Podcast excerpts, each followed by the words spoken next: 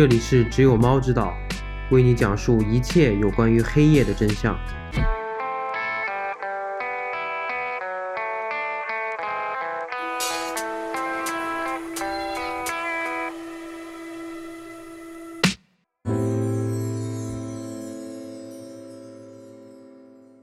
Hello，大家好，我是棒都男小二，我是丽丽秋。在今天的这期节目开始之前啊，先祝大家龙年大吉。说到龙啊，其实是十二生肖里面唯一一个比较玄幻的动物。有人说见过，有人说是文学产物，在它的身上就蒙上了一层又一层神秘的色彩。而自古以来啊，人们就经常会为这种神秘的、捉摸不透的东西产生强烈的兴趣。我小时候不仅经常幻想这种上古神兽。对咱们抬头就能看到的宇宙也是十分着迷。我先问丽丽秋一个问题啊，你小时候有幻想过有外星人这个东西吗？我小时候是不是有点缺乏想象力啊？我小时候只会幻想有鬼耶，但是小时候没有幻想过外星人，是因为我小时候没看过 E.T. 吗？不知道啊，是不是受到影视作品的影响啊？你说很小很小的时候吗？嗯，我小时候看那些什么鸭子侦探啊。少年包青天，我会想象有鬼，但是不会想到说外星人。哦，好吧。那那今天的这起案件就是跟外星人有一点关系。但是我现在是相信有外星人的。啊？现在相信有地外文明。嗯，为什么？也是影视作品的影响呀。小时候小时候没有看过那些影视作品，什么科幻片啊什么的。嗯。然后现在不再以人类为中心了。嗯。觉得不能再以人类为中心去生活，所以觉得世界上还有其他地外生物、地外文明这样子。嗯，明白。今天的这起案件就跟外星人有一点关系。来，咱们话不多说，准备开始。案件呢发生在将近六十年前的桑巴之国巴西，让我们一起走进这个国家最出名的地方，也就是里约热内卢。啊，有那个小鸟的那个电影叫啥来着？里约大冒险。对。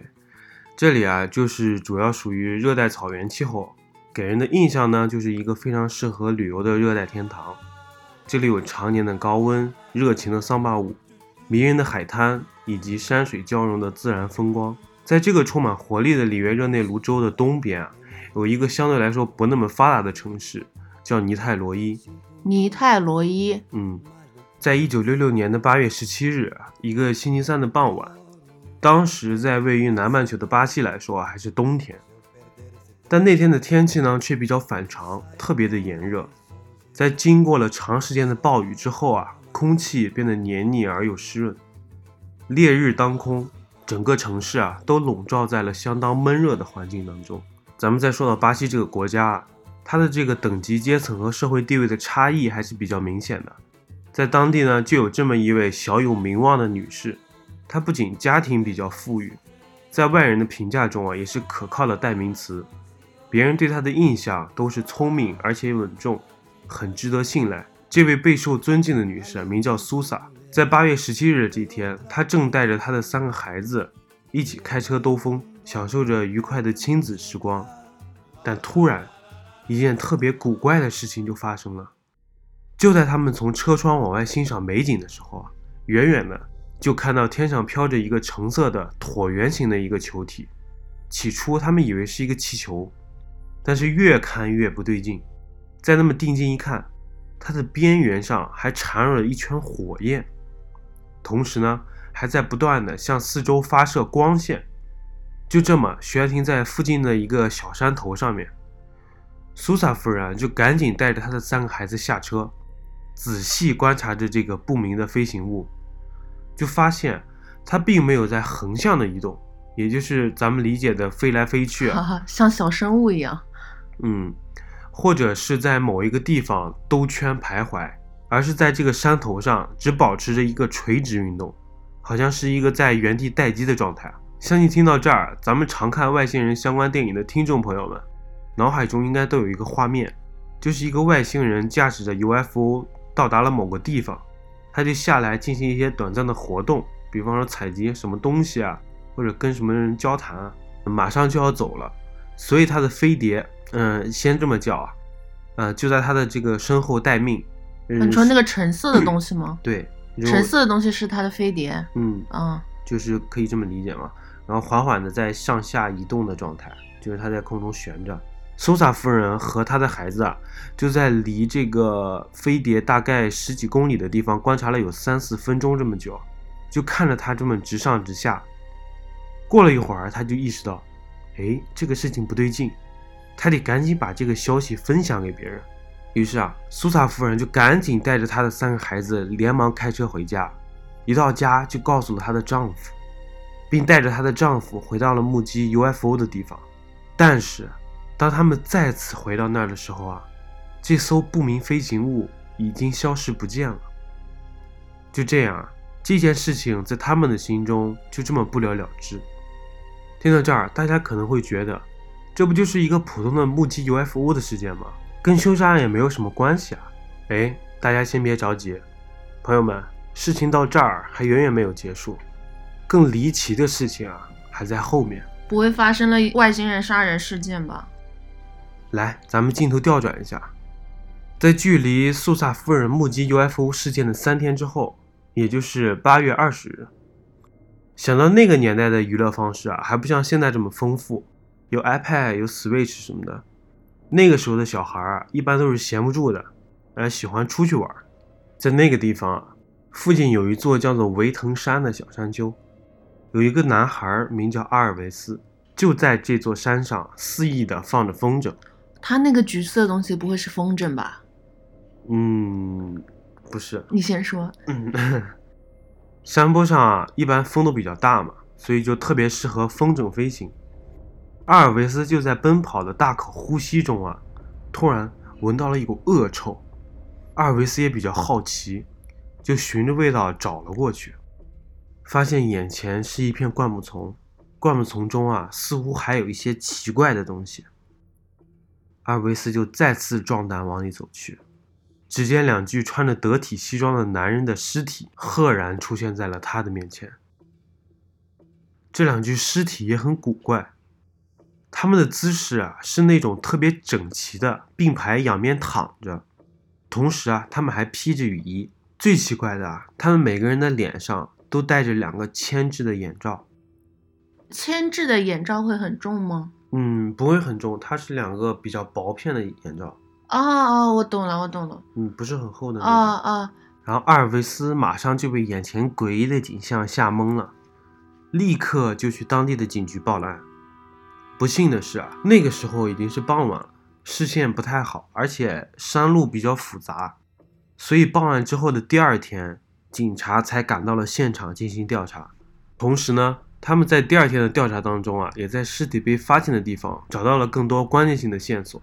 首先，尸体上和附近的地面上并没有发现有过暴力扭打或者是挣扎过的痕迹，但是尸体已经腐烂的很严重了，显然。死去已经不止一天了，而且他们的尸体都呈现出一种粉色的状态，就看起来很像那种被烧伤之后留下来的。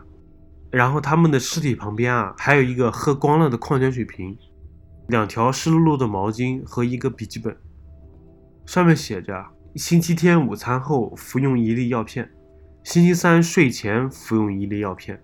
很奇怪，对吧？此外呢，还写着一些基本的电子方程式。其中里面就包含了欧姆定律，涉及到功率、电压、电流和电阻这些东西。最让大家感到震惊和困惑的是啊，在现场还有另一张字条，上面写着是一串，怎么说呢？乍一看根本读不懂的短语。我给大家念一下，它的内容是这样的：十六点三十到达指定地点，十八点三十服用胶囊。等到起作用后，保护金属，等待信号，戴上面罩。这好像那个宇宙探索俱乐部、宇宙探索编辑部啊，啊，有有一点像宇宙探索。戴上面罩，那个是戴上锅盖头。警方也很快就确认了尸体的身份，他们分别叫做米格尔和曼努埃尔，都是来自距离当地一百七十英里以外的堪普斯小镇，并在当地拥有较高社会地位的电子工程师。同时，他们俩都已婚了，而且拥有一个幸福美满的家庭。那么，警方啊，很快就顺着死者的身份开始了第一轮的调查。警方先是去找了死者家属进行问话。曼努埃尔的妻子说：“啊，八月十六日那天晚上，曼努埃尔告诉他，说明天要去圣保罗购买一些电子元件和一辆二手汽车，来作为车间库存。车间库存是什么意思？